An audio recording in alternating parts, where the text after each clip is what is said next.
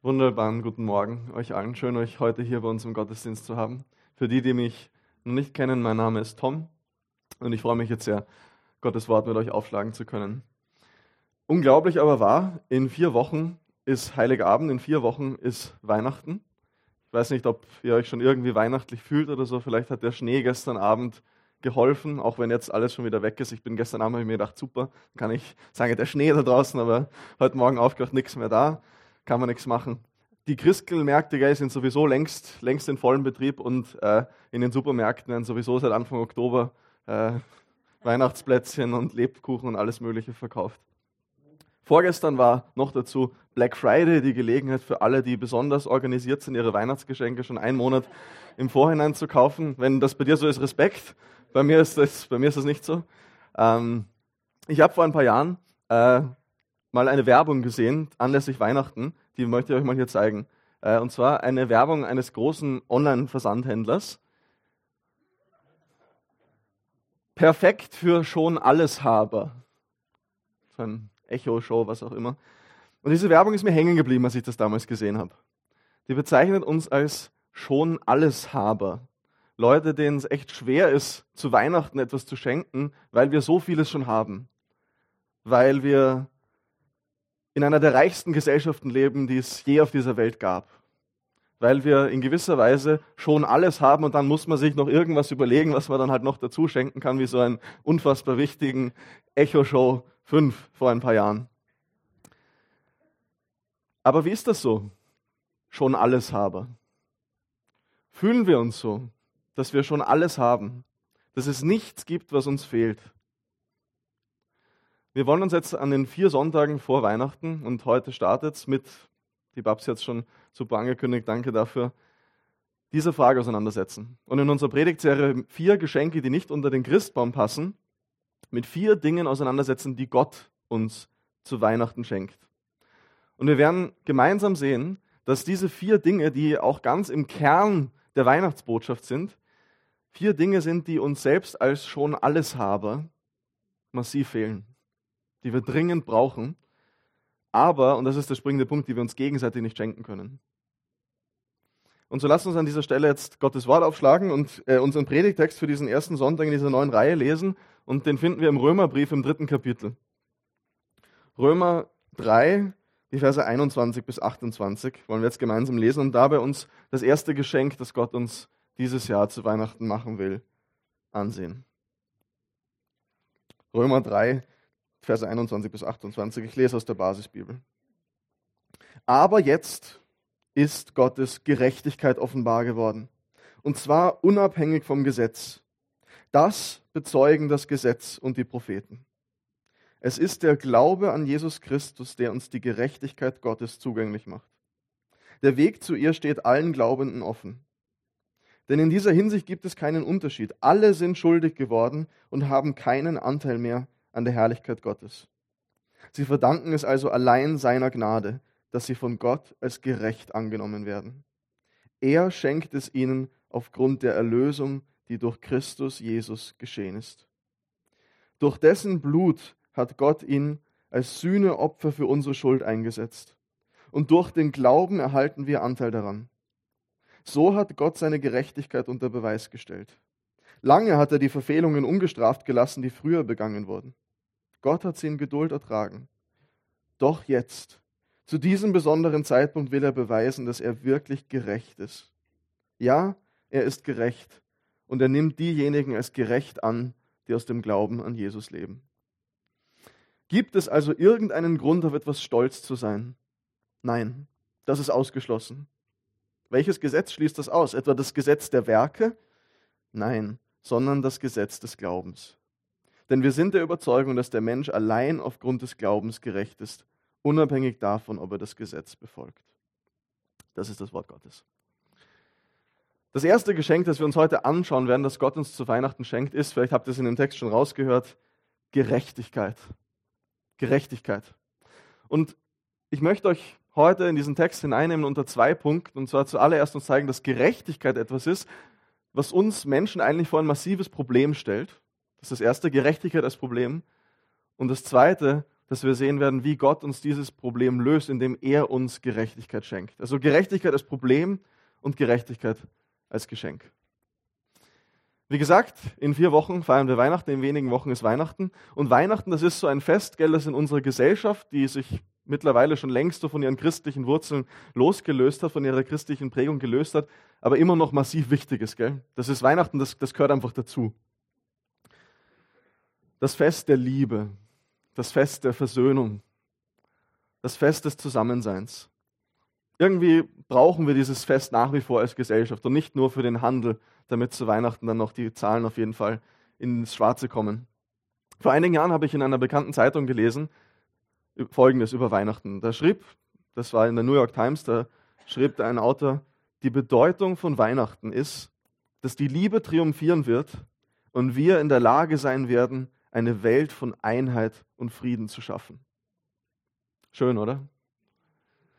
Und dieses Gefühl von wohligen, friedlichen Beisammensein, von Frieden auf der Erde, von Versöhnung und Liebe, das kommt auch immer in den diversen Weihnachtswerbespots, die man so jetzt sieht in diesen, diesen Wochen gut raus, oder? So von, weiß ich, von den diversen Supermarktketten oder was auch immer, wo die Familie friedlich vereint um den Weihnachtstisch sitzt, das alles eine wunderbar wohlige Gemeinschaft ist. Und ich glaube, dass hinter diesen, diesen Botschaften, die da vermittelt werden und auch hinter dem, was da geschrieben wird, eine große Sehnsucht steht.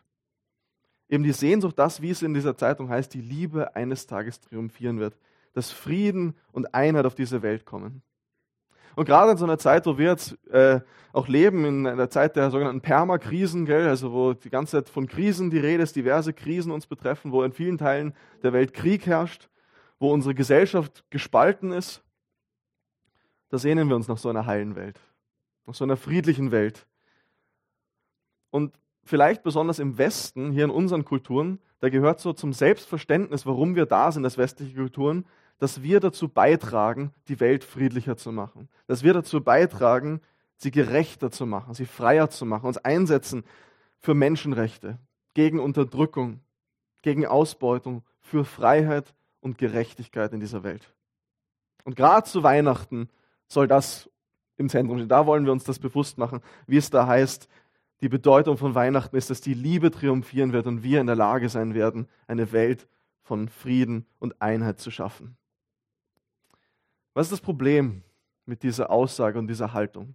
Und das ist, glaube ich, recht typisch für unser westliches, nachchristliches, säkulares Verständnis von Weihnachten. Zwei Probleme.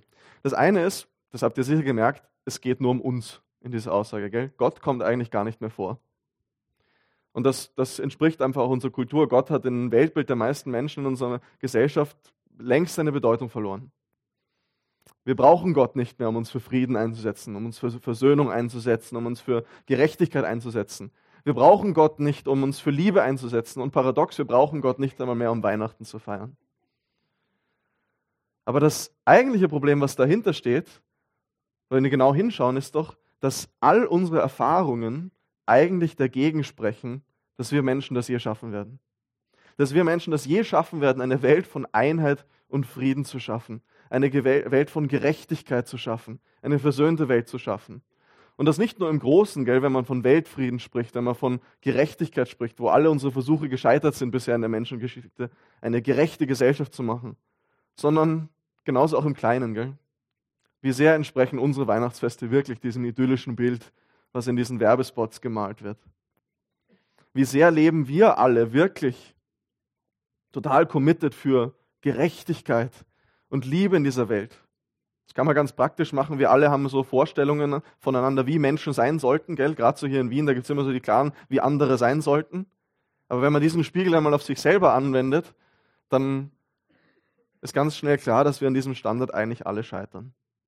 Das heißt, dass das Weihnachtsfest ohne Gott im Endeffekt nichts anderes als eine Illusion und Wunschdenken ist. Wir reden uns ein, dass Liebe, Frieden, Versöhnung, Gerechtigkeit eines Tages gewinnen werden, aber eigentlich gibt es überhaupt keine Anzeichen dafür. Weil wenn wir dafür verantwortlich sind, all das herzustellen, wenn wir dafür verantwortlich sind, dann wird die Liebe nie triumphieren. Dann wird Frieden nie triumphieren, dann wird Gerechtigkeit nie triumphieren. Nun, ich habe eine gute Nachricht für dich nach dieser langen Einleitung. die Botschaft von Weihnachten ist eben genau nicht, dass wir es schaffen werden, eine Welt von Frieden und Gerechtigkeit und Einheit und Versöhnung zu machen, sondern dass wir an dieser Aufgabe gescheitert sind. Dass wir aktuell daran scheitern und dass wir den Rest unseres Lebens daran scheitern werden. Sondern, und das wollen wir heute sehen, Weihnachten sagt uns, dass Gott eines Tages Gerechtigkeit in dieser Welt schaffen wird. Dass Gott eines Tages alles Böse aus dieser Welt vertreiben wird und dass Gott uns seine Gerechtigkeit schenkt. Und so schreibt Paulus am Anfang unseres heutigen Textes in Römer 3, Vers 21. Aber jetzt, aber jetzt ist die Gerechtigkeit Gottes offenbar geworden. Was bedeutet das, wenn Paulus hier von der Gerechtigkeit Gottes spricht, die offenbar geworden ist? Man kann sich das so ein bisschen vorstellen, wie wenn du dich für einen Job bewirbst. Wenn du dich für einen Job bewirbst oder für einen Preis, eine Auszeichnung, dann musst du alle möglichen Dinge mitbringen. Gell? Und eine dieser Sachen davon ist ein Lebenslauf. Und in diesem Lebenslauf, das bringst du zu einem Bewerbungsgespräch mit, und in diesem Lebenslauf, der, der enthält all deine Erfahrungen, all deine Ausbildung, all deine Qualifikationen, all deine Fähigkeiten. Und diesen Lebenslauf bringst du deinem zukünftigen Arbeitgeber mit oder bringst du der Stelle, wo du dich um einen Preis bewirbst, mit und sagst, schaut her, das und das, das sind meine Qualifikationen, das ist meine Berechtigung, das ist mein Anspruch, das ist meine Rechtfertigung, diesen Job zu bekommen. Schaut her auf meine Leistungen und akzeptiert mich für diese Position. Ich glaube, dass wir alle ganz tief in unseren Herzen glauben, dass es mit Gott genauso läuft. Auch in unserer nachchristlichen Zeit, wenn es einen Gott gibt, dann läuft es mit ihm ungefähr so. Dass wir zu Gott kommen und sozusagen unsere Leistungsnachweise bringen und sagen, schau Gott, ich habe mich angestrengt. Schau Gott, was ich getan habe. Das sind meine Erfolge, das sind meine Leistungen. Ich würde gerne in den Himmel kommen und das ist meine Grundlage dafür. Ich war kein schlechter Mensch. Ich habe mich bemüht. Schau her, Gott. Akzeptier mich. Und dann, wenn wir uns genug angestrengt haben, dann sagt Gott, passt. Wenn wir aber den ganzen Römerbrief lesen und der Stelle, die wir hier äh, lesen, gehen ja quasi schon zweieinhalb Kapitel voraus. Wenn wir den ganzen Römerbrief lesen, dann sehen wir, dass dieses Denken ein Riesenproblem hat. Denn wir lesen in diesem Brief, dass Gott eines Tages wirklich Gerechtigkeit schaffen wird. Dass Gott alles Böse beseitigen wird, dass Gott gegen alles Unrecht vorgehen wird und die Welt von allem Unrecht befreien wird. Wir lesen, dass er ein gerechter Richter ist, der jedem geben wird, was er oder sie verdient. Und dann lesen wir aber auch unmissverständlich, dass Paulus sagt, dass unser Leistungsnachweis, das mit dem wir zu Gott kommen und sagen, hey, Gott hier, das habe ich dir zu bringen, akzeptiere mich, ein krachendes Nicht-Genügend bekommt. Paulus hat bis zu diesem Zeitpunkt hier zwei ganze Kapitel dafür verwendet, um genau das klarzumachen. Um dieses Problem unmissverständlich klarzulegen, dass alle unsere Versuche, uns vor Gott mit unserem moralischen Leistungskatalog zu rechtfertigen, krachend scheitern. Es funktioniert nicht. Und das egal, schreibt er, ob das jetzt religiöse Menschen sind, die versuchen, sich an die Regeln Gottes zu halten, so gut sie sich anstrengen können, oder ob es nicht religiöse Menschen sind, die mit Gott nichts anfangen können, die aber ein Gewissen und Moralvorstellungen haben, wie andere Menschen sein sollten, alle scheitern an diesem Standard. Niemand ist gerecht. Jeder steht vor Gott als ungerechter, als schuldig und sündig gegenüber dem heiligen Standard der Gerechtigkeit Gottes. Das geht dieser Textstelle voraus, die wir heute lesen. Und das stellt uns Menschen vor ein massives Problem. Und wir können diesem Problem auf verschiedene Arten und Weisen begegnen. Gell? Wir können sagen, nein, das glaube ich gar nicht, so schlecht bin ich eigentlich gar nicht. Ähm, ich bemühe mich doch Gutes zu tun. Und das glaube ich dir, glaube ich dir wirklich. Aber ich glaube, wenn wir ehrlich sind, dann wissen wir alle, dass niemand von uns andere so behandelt, wie er eigentlich gern behandelt werden würde. Dass meine Gedanken, wenn wir ganz ehrlich sind, viel selbstsüchtiger und böser sind, als ich das andere wissen lassen will.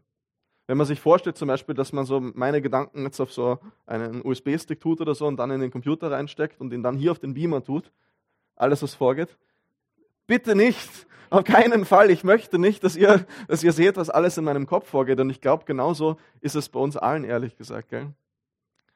Man könnte natürlich auch sagen, an dieses Problem angehen und sagen, naja, es gibt ja diesen viel, es gibt andere Menschen, die sind viel schlechter, das ist mein Nachbar. Ich sage, mein Nachbar, das ist vielleicht ein Mensch und ich bin viel, viel besser als der. Aber das Problem ist, und ich zitiere da einen Autor, der ist schon, der ist ein bisschen älter, der hat geschrieben, der Lügner, der Mörder, die scheitern alle am Standard von Gottes Gerechtigkeit, aber du genauso. Vielleicht stehen sie im tiefsten Schacht einer Mine, ganz unten, und du auf dem Gipfel eines Berges ganz oben, aber du kannst die Sterne genauso wenig erreichen, wie sie das tun. Jetzt können wir auch sagen, eine weitere, eine weitere Möglichkeit zu sagen wäre, das ist ja alles sinnloses Gerede. Also Gericht Gottes, bitte, wir leben im 21. Jahrhundert, das haben wir alle längst hinter uns gelassen. An sowas glauben wir doch eigentlich gar nicht mehr. Aber das Problem damit ist, dass wir uns damit, wenn wir das zu Ende denken, eigentlich von jeglicher Vorstellung von endgültiger Gerechtigkeit verabschieden müssen. Und das muss man mal zu Ende denken. Das bedeutet, dass unzähliges Leid auf dieser Erde, das passiert, nie gestraft werden wird. Dass ein Hitler, ein Stalin, die grausamsten Menschen, die du dir denkst, Kindesmörder oder was auch immer, nie zur Rechenschaft gezogen werden. Dass unzählige Opfer von Grausamkeit nie Gerechtigkeit bekommen werden. Und ich finde das einen furchtbaren Gedanken. Und der deutsche Philosoph Max Horkheimer, der hat mal dazu geschrieben, der Gedanke, dass die Gebete der Verfolgten in höchster Not, dass die der Unschuldigen, die ohne Aufklärung ihrer Sache sterben müssen, dass die letzten Hoffnungen auf eine übermenschliche Instanz kein Ziel erreichen und dass die Nacht, die kein menschliches Licht erhält, auch von keinem Göttlichen durchdrungen wird, das ist ungeheuerlich. Aber das Problem, vor dem wir jetzt hier stehen, ist, wenn wir eines Tages Gerechtigkeit haben wollen, dann haben wir alle das Problem, dass genau diese selbe Gerechtigkeit Gottes uns als ungerecht, uns als sündig, uns als schuldig aufzeigt und wir im Gericht Gottes eines Tages genau von diesem selben Standard verurteilt werden müssten und von ihm getrennt werden. Das ist das Problem, das wir mit Gerechtigkeit haben. Wir alle sehnen uns danach. Wir wollen Gerechtigkeit. Wir schaffen es aber selber nicht dafür zu sorgen, egal ob im Großen oder im Kleinen. Wir schaffen es auch nicht so zu leben. Aber wenn es einmal wirklich Gerechtigkeit geben sollte, dann wird diese Gerechtigkeit für uns selbst zu einem massiven Problem, weil niemand von uns durch seine eigene Leistung als gerecht dastehen kann. So, das ist so der erste Punkt, den wir heute sehen wollen. Gerechtigkeit Gottes ist eigentlich ein großes Problem, wenn wir uns mit Gerechtigkeit auseinandersetzen. Aber Gott. Und hier kommt Gott ins Spiel. Hier kommt das, was Paulus jetzt in diesem Text schreibt, hier ins Spiel. Die Gerechtigkeit Gottes als Geschenk. Denn Paulus sagt jetzt, Gott hat einen Weg gemacht, wie er eines Tages Gerechtigkeit schaffen kann in dieser Welt, wie er alles Böse beseitigen kann, aber uns dabei nicht verurteilt. Und wie macht er das? Ein paar Verse später in Römer 4, Vers 5 steht ein ganz, ganz faszinierender, faszinierender Satz. Da schreibt Paulus, dass Gott ein Gott ist, der den Gottlosen gerecht macht, der den Ungerechten gerecht macht. Dass Gott ein Gott ist, der den, der vor seinem Gericht als schuldig dasteht, den, der scheitert, dessen moralischer Leistungskatalog, den wir Gott hinlegen, ein krachendes Nicht-Genügend bekommen, dass Gott diese Person als gerecht annimmt und sie gerecht spricht. Und so heißt es in unserem Text, alle sind schuldig geworden und haben keinen Anteil mehr an der Herrlichkeit Gottes. Sie verdanken es also allein seiner Gnade, dass sie von Gott als gerecht angenommen werden. Und das ist das Geschenk, von dem ich dir heute erzählen will. Das ist das erste Geschenk, das wir heute auspacken wollen. Dieses Wort gerecht machen das kommt aus dem Gerichtssaal. Das ist, Kontext ist der Gerichtssaal, das von diesem, von diesem Wort, das verwendet wird, aus der Rechtssprache. Und das bedeutet, man wird in allen Anklagepunkten freigesprochen. Und zwar, weil nichts gefunden werden kann, was eine Grundlage für eine Verurteilung sein würde. Dass Gott dich gerecht macht, bedeutet, es gibt keine Grundlage, wenn du angeschaut wirst, für eine Verurteilung, weil du eine makellose Bilanz aufweist. Und der Punkt hier ist, dass es nicht, weil Gott wegschaut, weil er sich von seiner Gerechtigkeit verabschiedet, sondern wenn er hinschaut auf dich, er Gerechtigkeit sieht, eine makellose Bilanz sieht. Und diese makellose Bilanz, die möchte dir Gott schenken. Wo kommt das her? Wo kommt diese, diese makellose Bilanz, diese Gerechtigkeit her? Und wie bekommen wir sie? Und was dieser Text sagt, ist eben nicht, dass Gott auf einmal alle zwei Augen zumacht und sagt, na, passt schon, ist wurscht. Wurscht, egal was du getan hast, ist egal, Gott macht uns nicht gerecht, indem ihm Sünde egal wird, weil das wäre furchtbar. Das wäre wieder, dann gäbe es keine Gerechtigkeit eines Tages. Dann wäre dieser Standard weg und Gott wäre zutiefst unvertrauenswürdig. Nein, Gott lässt seine Gerechtigkeit nicht beiseite fallen, sondern er richtet sie auf sich selbst. Der Richter spricht das Urteil über sich selber aus. Im zweiten Korintherbrief kommt das in einem Vers super raus, in Kapitel 5, Vers 21, wo Gott sagt, also wo Paulus sagt, Gott hat Jesus zu unserer Sünde gemacht, damit wir seine Gerechtigkeit werden können. Gott hat Jesus unsere Sünde aufgeladen, damit er uns seine Gerechtigkeit geben kann. Und die Konsequenz davon ist natürlich, dass dein, deine Strafe, das, was dir gebühren würde, dass wenn Gott gerecht auf dein Leben schauen würde, dass das Jesus getragen hat. Diese Konsequenzen Jesus getragen hat. Und Gott dir dafür seine Gerechtigkeit und seinen perfekten Leistungsnachweis schenkt. Das ist das, was Paulus hier auch in Römer 3, Vers 25 meint, wenn er sagt, dass Jesus zu einem Sühneopfer geworden ist. Dass Jesus deine Schuld und deine Strafe gesühnt hat, dass es auf ihm gelandet ist und er es getragen hat. Und jetzt kann jeder, der aus dem Glauben an Jesus lebt, Gerechtigkeit als Geschenk bekommen. Dass Gott dich nicht nach deinen eigenen Leistungen beurteilt, dass Gott dich nach dem beurteilt, was Jesus getan hat. Und das ist eine völlige Umkehr von diesem normalen Verständnis, das wir von Gott haben. Dass wir uns bemühen, ein gutes Leben zu legen, uns anstrengen, dass wir sagen, okay, Gott, ich habe mich angestrengt, ich war, ich war kein schlechter Mensch. Ich lege dir meinen Leistungskatalog vor und Gott sagt dann, ja, das war gut genug.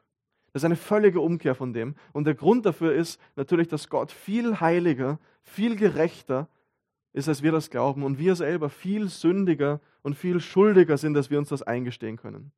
Wir alle scheitern aber Gott schenkt uns in seiner Liebe seine Gerechtigkeit, dass er uns annimmt, ohne dass wir uns das verdienen müssen. Und das bedeutet Rechtfertigung. Das ist dieser, dieses Wort Rechtfertigung, was hier in diesem, in diesem Text vorkommt. Und es ist mir wichtig, hier jetzt zu betonen, dass Rechtfertigung, Gerechtigkeit, das, was Gott uns gibt, mehr ist, tiefer und weitreichender ist als Vergebung. Dieser Text sagt nicht, dass Gott uns vergeben hat, sondern er sagt, er hat uns gerecht gemacht. Was ist der Unterschied? Vergebung bedeutet, dir wird eine Strafe erlassen. Du wirst nicht bestraft, obwohl du das verdient hättest. Rechtfertigung bedeutet, dass es gar keinen Grund mehr gibt, dass du bestraft wirst. Dass Gott dich ansieht und es gar keine Bilanz mehr gibt, keine, Ur keine Grundlage mehr gibt, dass du bestraft werden könntest, weil du gerecht gemacht wurdest, weil du ein makelloses Zeugnis hast. Es ist so, als hättest du nie etwas Falsches getan. Vergebung bedeutet in einer gewissen Weise, du darfst gehen, du bist entlassen, du darfst aus dem Gerichtssaal rausgehen, ohne verurteilt zu werden. Aber Rechtfertigung bedeutet, du darfst kommen. Du bist herzlich willkommen. Wenn Gott dich ansieht, sieht er die Gerechtigkeit Jesu und er freut sich über dich. Nun, wie zeigt sich dieser Unterschied? Das ist ein kleiner, aber feiner Unterschied zwischen Vergebung und Rechtfertigung. Wie zeigt sich dieser Unterschied in unserem christlichen Leben? Er zeigt sich an der Frage, wie glaubst du, denkt Gott über dich? Und zwar besonders dann, wenn du sündigst. Besonders dann, wenn du nicht so lebst, wie du das solltest. Was glaubst du, wie denkt Gott dann über dich? Hat er dir vergeben? Lässt er dich gehen und du bist halt davongekommen? Oder heißt er dich willkommen und will dich in seine Arme schließen? Wenn du glaubst, dass Gott dir in Jesus vergibt, aber du nicht verstanden hast, dass er dich gerecht macht, dass er dich rechtfertigt, dann denkst du dir, okay, gut, mir ist jetzt vergeben aus Gnade, super, Jesus hat meine Schuld bezahlt, mir ist vergeben. Und jetzt werde ich mich anstrengen und bemühen, dementsprechend zu leben, damit Gott stolz auf mich ist, damit ich es richtig mache. Aber wenn du sündigst, wenn du es nicht schaffst, wenn du scheiterst, dann ist dein Impuls nicht hin zu Gott, sondern weg von ihm. Du willst nicht zu Gott kommen, du willst dich vor ihm verstecken, weil du denkst, jetzt hast du ihn aber enttäuscht. Jetzt bist du gescheitert. Jetzt ist es, jetzt schaut Gott auf dich und denkt sich, ah, schon wieder. Und wenn du ihn wieder um Vergebung bittest, dann, dann ist das etwas, was, das ist, das mag er nicht, das ist, das, da ist er enttäuscht von dir. Und du kommst dann doch zu Gott und bittest ihn um Vergebung und versprichst dir und auch ihm, diesmal dich jetzt wirklich anzustrengen, damit du ihm wirklich gefällst und damit er wirklich stolz auf dich ist und immer so weiter und immer so weiter. Wenn du wirklich verstanden hast, dass Gott dich nicht nur, dir nicht nur vergeben hat, sondern er dich gerecht gemacht hat, er dich rechtfertigt hat, er dir die Gerechtigkeit Jesu angezogen hat und wenn er auf dich schaut, er Jesus sieht und seine perfekte Leistungsbeurteilung, dann weißt du, du musst dich nicht anstrengen, damit Gott stolz auf dich ist, damit, Gott, damit du Gott gefällst. Du kannst dir sein Wohlgefallen nicht verdienen. Ob du sündigst oder nicht, Gott sieht Jesus, wenn er auf dich schaut. Selbst wenn du sündigst, dann weißt du, Gott ist jetzt nicht enttäuscht von dir und böse auf dich, sondern du bist herzlich willkommen zu kommen. Du bist willkommen, zu ihm zu kommen und er freut sich über dich und er will dich in seine Arme schließen. Warum? Weil du dir das verdienst? Nein, weil Gott dir in Jesus Gerechtigkeit schenkt. Dir ist nicht nur vergeben, du bist gerecht gemacht. Und all der Status, den Jesus hat, der geliebte Sohn Gottes zu sein, über das Gott jubelt und sagt, da ist mein Wohlgefallen, das hat Gott dir angezogen und so sieht er dich, wenn er dich ansieht.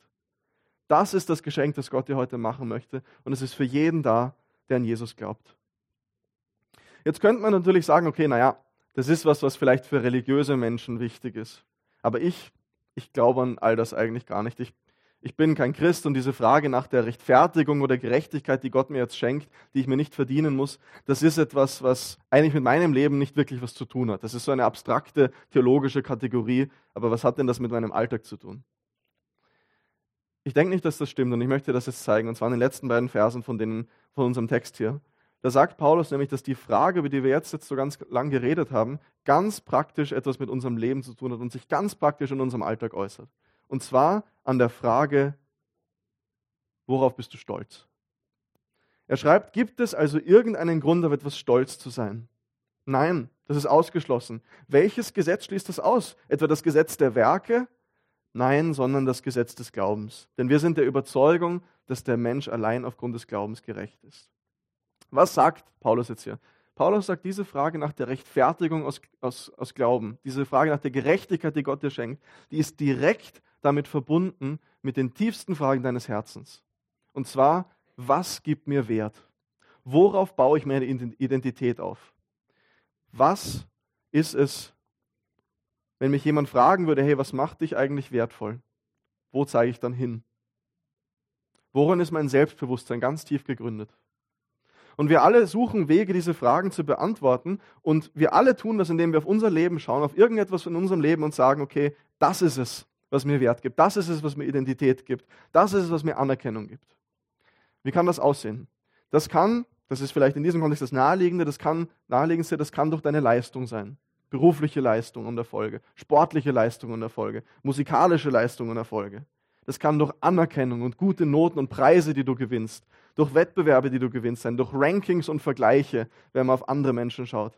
Und du dann auf all das schaust und sagst, jetzt weiß ich endlich, wenn ich auf das schaue, dass ich wertvoll bin, dass ich jemand bin. Jetzt weiß ich, dass ich gut genug bin, weil ich kann auf das und das zeigen und das gibt mir meinen Wert. Das kann auch deine Herkunft oder deine Familie sein. Ich gehöre diesen und diesen Volk an und es erfüllt mich mit Stolz, dass ich dieser und dieser Ethnie angehören kann. Es könnte auch deine Familie sein, dass du sagst, dieser Familienname, der gehört mir und ich gehöre dieser Familie an und das gibt mir Wert. Das könnte Beziehungen und Liebe sein, wo du sagst, hey, weil mich diese Person liebt, da weiß ich, jetzt bin ich etwas wert. Ich weiß, jetzt bin ich wertvoll. Jetzt hat mein Leben einen Sinn. Das kann das Elternsein sein. Elternsein sein. Indem du auf deine Kinder schaust und sagst, hey, das sind meine Kinder und die sind so gut. Und ich habe es richtig gemacht. Ich bin ein richtig guter Elternteil, ein richtig guter Vater, eine richtig gute Mutter und jetzt bin ich etwas wert, weil meine Kinder so toll sind. Das kann deine Schönheit sein, wo du sagst, hey, ich brauche das, dass ich einfach mich ansehen kann und sage, ich bin, ich bin wunderschön. Und darin, in meiner Schönheit, da ist mein Wert begründet. Das kann auch dein Geld sein, dein Reichtum, dass du sagst, okay, all das habe ich und das gibt mir diesen Status und jetzt weiß ich, jetzt bin ich jemand wert. Gesellschaftliche Positionen. Ich weiß, Leute schauen sie mir an, jetzt bin ich auf, jetzt bin ich etwas wert. Und in gewisser Weise sind all diese Dinge, deine Leistung, deine berufliche Position, deine Beziehung, dein Geld, dann nicht einfach nur diese Dinge, Leistung, Beziehung, berufliche Person, Geld, sondern sie sind deine Rechtfertigung. Sie sind das, wovon Paulus hier spricht. Sie sind deine Gerechtigkeit. Das, was du vorweist und sagst, ich schaue auf das und deshalb weiß ich, ich bin wertvoll. Deshalb weiß ich, ich bin jemand.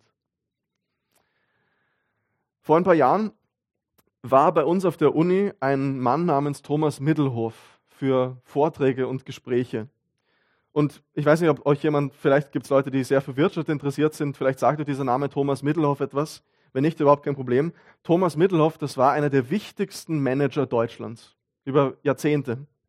Einer der erfolgreichsten, anerkanntesten und wohlhabendsten Manager in Deutschland. 2014 wurde dieser Mann recht überraschend wegen Veruntreuung und Steuerhinterziehung zu drei Jahren Haft verurteilt.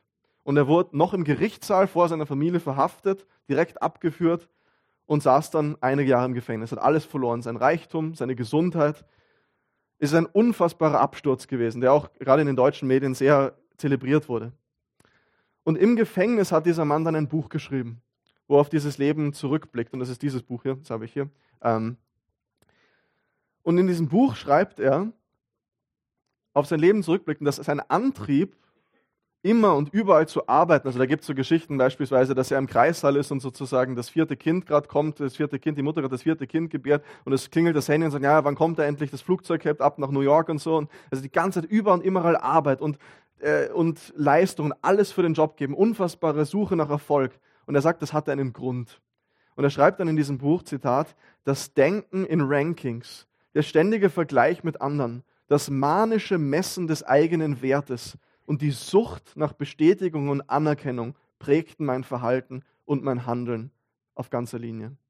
Andere Top-Manager begriff ich als Wettbewerber und ich konnte nur schwer ertragen, wenn sie erfolgreicher waren als ich. Das ließ mich ständig nach noch größeren Aufgaben und Herausforderungen suchen und ich forderte pausenlos Höchstleistungen von mir selbst. Nur so, glaubte ich, könnte ich bekommen, was ich so sehr brauchte. Das heißt, seine Leistung, sein Erfolg, sein Reichtum, das war seine Rechtfertigung, das war seine Gerechtigkeit, das war das, was ihm half zu sagen, hey, ich bin wertvoll, ich bin wichtig, ich bin jemand. Aber das Problem, das er da beschreibt, ist, dass ihn das alles immer leer zurückgelassen hat. Dass es nie genug war, dass es nie etwas war, was er festhalten konnte. Es gab immer neue Rankings in Forbes oder wo auch immer. Es gab immer neue Wettbewerbe, immer neue Vergleiche, immer neue Leistung zu bringen. Und er sagt, auch sein Besitz und sein Reichtum haben ihn nicht zufriedenstellen können konnte diese tiefen Fragen nach Wert und Identität nicht beantworten. Und so schreibt er beispielsweise, die Anschaffung einer Yacht war beispielsweise ein Prozess, der sich über rund zwei Jahre entwickelte. Es war ja nicht so, dass ich nicht auch ohne Yacht bereits ein recht luxuriöses Leben geführt hätte. Aber es musste nun unbedingt noch eine Yacht angeschafft werden, um das Glück vollkommen zu machen. Während des zweijährigen Sondierungsprozesses wurde die Yacht immer größer, immer aufwendiger, immer kostspieliger, aber glücklich hat sie mich nicht gemacht. Als ich sie das erste Mal betrat, empfand ich statt Euphorie ein Gefühl der Leere. Und dann scheitert alles krachend. Und dieser Mann muss ins Gefängnis, wird verurteilt, alles ist weg, sein Ruf ist ruiniert, sein Vermögen ist weg, seine Gesundheit ist weg. Und wisst ihr, was im Gefängnis passiert ist? Er hat Jesus kennengelernt. Und die Rechtfertigung aus Glauben, von der wir heute geredet haben, von der wir sprechen, diese Gerechtigkeit, von der wir sprechen, in der Gefängnishaft kommt er zum Glauben an Jesus und so schreibt er rückblickend auf diese Zeit im Gefängnis folgendes. Und ich finde das bemerkenswert. Er sagt, ich kann heute tatsächlich sagen, dass ich Gott dankbar bin, dass er mich ins Gefängnis geführt hat, weil ich so die Möglichkeit für einen Neuanfang bekam. Ich war gefangen in Verhaltensmustern und bis zu meiner Verhaftung trug ich Sorgen und Probleme wie eine tonnenschwere Last auf meinen Schultern. Die Sorgen waren vielfältig und umfassten die verschiedensten Bereiche meines beruflichen und privaten Lebens. Damals schienen sie mich mitunter zu erdrücken. So schwerwiegend empfand ich ihre Bedeutung. Aus heutiger Sicht stellt sich das jedoch anders dar. Eigentlich drehten sie sich um Geld, um Reputation, also Anerkennung, und um Macht. Dinge, die ich heute im Rückblick als völlig unwichtig empfinde. Und er schließt dann mit dem Fazit, früher in meinem alten Leben hatte ich alles gehabt und war leer. Jetzt habe ich fast gar nichts mehr und bin erfüllt. Was ist hier passiert? Warum kann dieser Mann, der alles hatte, einer der erfolgreichsten Menschen ganz Deutschlands war, der mit den US-Präsidenten gemeinsam gegessen hat und, und alles hatte, was er haben wollte, sagen, ich bin froh und dankbar, dass ich ins Gefängnis gekommen bin und alles verloren habe? Er hat in Jesus Rechtfertigung gefunden. Er hat in Jesus Gerechtigkeit gefunden. Er hat verstanden, dass Jesus ihm seinen Wert und seine Identität, dass er jemand ist, schenken will. Dass er sich das nicht verdienen muss. Und wir alle können diese Frage, hey, was gibt mir eigentlich Wert? Was macht mich eigentlich zu einem Menschen, von dem es gut ist, dass er da ist? Warum ist es gut, dass ich hier bin? Auf zwei Wege beantworten. Und es sind diese beiden Dinge, die Paulus hier in den letzten beiden Versen vorstellt, diese zwei Wege. Es gibt das Gesetz, und was er mit Gesetz meint, ist sozusagen das Prinzip der Werke oder Leistungen, indem wir eben auf uns schauen und das, was wir tun, und versuchen uns das zu verdienen. Aber was ist das Problem dabei? Und das haben wir hier auch bei Thomas Middelhoff wunderbar gesehen. Das lässt einen unfassbar instabil zurück. Ich muss mich ständig neu beweisen. Ich muss immer neue Leistungen bringen. Ich muss immer mehr Geld verdienen. Beispielsweise in diesem Fall. Außerdem sorgt das für Spaltungen und Verachtung. Was meine ich damit? Wenn dich dein Stolz auf deinen sozialen Status, auf deine Leistungen, deinen Herkunft, deine Herkunft erfüllt, das dich zu einem Menschen nach der Wert hat, dann schaust du mit Verachtung auf andere, die das nicht so haben, herunter. Es zwingt dich dazu, auf Menschen, die nicht zu deinem Volk angehören, wenn das deine Identität ist, mit Verachtung zu schauen. Es zwingt dich dazu, Menschen, die, weil du sagst, ich habe mir das alles erarbeitet und verdient, auf Menschen, die nicht den gesellschaftlichen Status zu haben, mit Verachtung zu schauen. Weil das zwingt dich dazu, nicht ehrlich zu dir zu sein.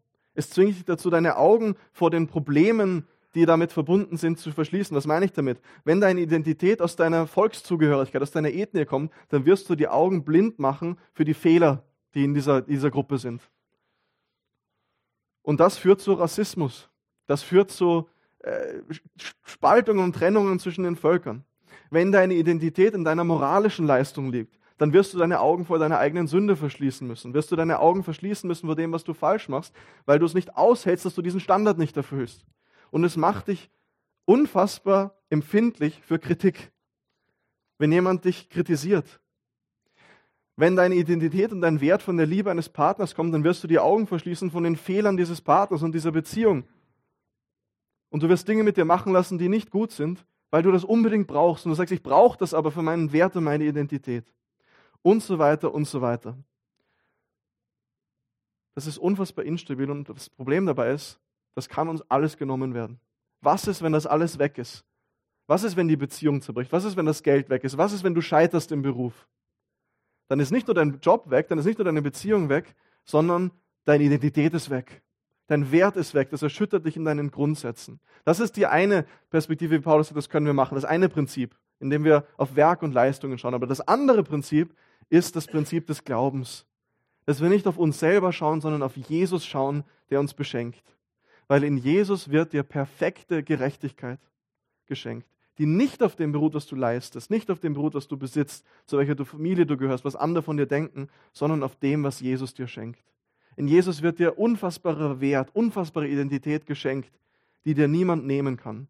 Und paradoxerweise macht dich das erst richtig frei, diese anderen Dinge, die du so sehr haben willst, wirklich zu genießen. Denn es ist wie bei diesem Thomas Middelhoff, der dann sagt, alles, was ihn damals so getrieben hat, alles, was ihn so belastet hat, Geld, Anerkennung, Macht, heute empfinde ich das als völlig unwichtig. Früher in meinem alten Leben habe ich alles gehabt und ich war leer, jetzt habe ich fast gar nichts mehr und bin erfüllt, weil ich in Jesus alles bekommen habe. Das bedeutet im Umkehrschluss jetzt auch, und vielleicht ist das ein neuer Gedanke für dich, dass Christsein im Kern bedeutet, uns abzuwenden, nicht nur von Sünde, von Ungerechtigkeit und so weiter, sondern uns abzuwenden von unseren falschen Quellen von Rechtfertigung, unseren falschen Quellen nach Wert und Identität zu suchen, unseren Arten, uns vor Gott und anderen zu beweisen. Diese Dinge, die, von denen wir uns Wert versprechen. Christsein bedeutet, das loszulassen und immer mehr zu sagen, nein, ich schaue nicht auf mein Geld, ich schaue nicht auf äh, meinen, meine berufliche Leistung, ich schaue nicht auf das alles, sondern ich schaue auf Jesus und ich lasse mir das schenken. Und deshalb ist die Frage, die ich dir heute stellen will, wie ist das bei dir? Wir haben dieses Geschenk, das da hinten jetzt liegt, von Gott heute, dass Gott dir Wert und Identität, dass Gott dir Rechtfertigung und Gerechtigkeit schenken will. Schon in dieser Welt und eines Tages vor dem Gericht der Gerechtigkeit Gottes, das kommen wird. Was kommt dir in den Sinn, wenn du an die Frage denkst, was gibt mir Wert? Was gibt mir Identität? Es kann sein, dass diese Dinge nicht einfach nur Leistung, Erfolg, Liebe, was auch immer sind, sondern deine Rechtfertigung sind. Das, wo du dir Wert versprichst. Und lass das los und nimm dieses Geschenk an, was Gott dir heute dieses Weihnachten schenken will, eine makellose Bilanz, einen ehrenhaften Status, einen unendlichen Wert und eine sichere Identität als sein geliebtes Kind. Das ist das erste Geschenk, was wir dieses Weihnachten auspacken wollen, die Gerechtigkeit Gottes, die er dir schenkt. Lass uns dieses Geschenk annehmen. Amen.